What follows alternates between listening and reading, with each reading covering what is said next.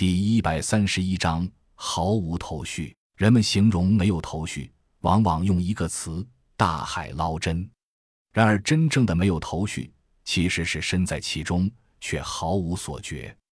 便利店，傍晚，甄笑阳拿起一瓶矿泉水，看了看牌子，又看了看标价，啧啧两声，拧开盖子，咕咚咚喝了起来。水很凉，但是出门在外。没有什么好挑剔的，喝了几口，看了看二姐，又瞥了一眼安德里亚，心中暗自嘀咕了几句：“他们女的喝这么凉的水行吗？”二姐似有所觉，轻轻含了一小口水，在嘴里微微暖热，才慢慢咽了下去，然后看着甄笑阳，微微笑了笑，示意他不必担心。甄笑阳点点头，抬眼看向窗外，已经三天了，依然什么都找不到。完全没有一丝线索，这样找下去真的可以吗？安德里亚突然开口道：“我有个想法。”甄笑阳和二姐一起看向他。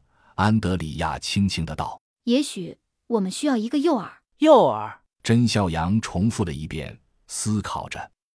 搞出一些动静。安德里亚说道：“动静。”二姐一口咬住包装袋，撕开一袋膨化食品，闻了闻，拿出一个嚼了嚼。含糊不清的问道：“是的，动静。”安德里亚答道。“然后呢？”二姐继续吃着，问着。“然后等他们出来。”安德里亚道。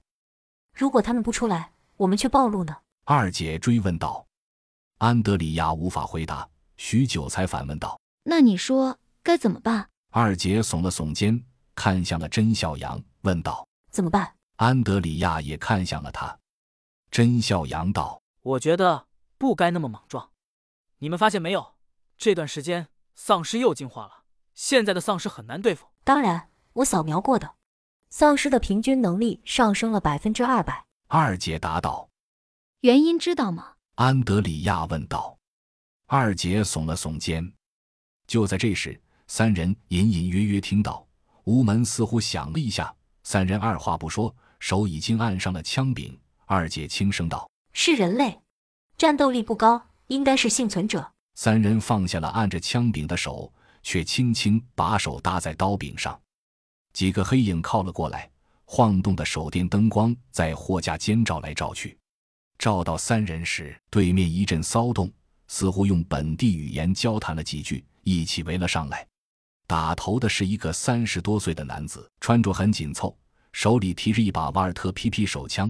指着三人问了一句什么，三个人一个也没听懂，大概是本地话吧。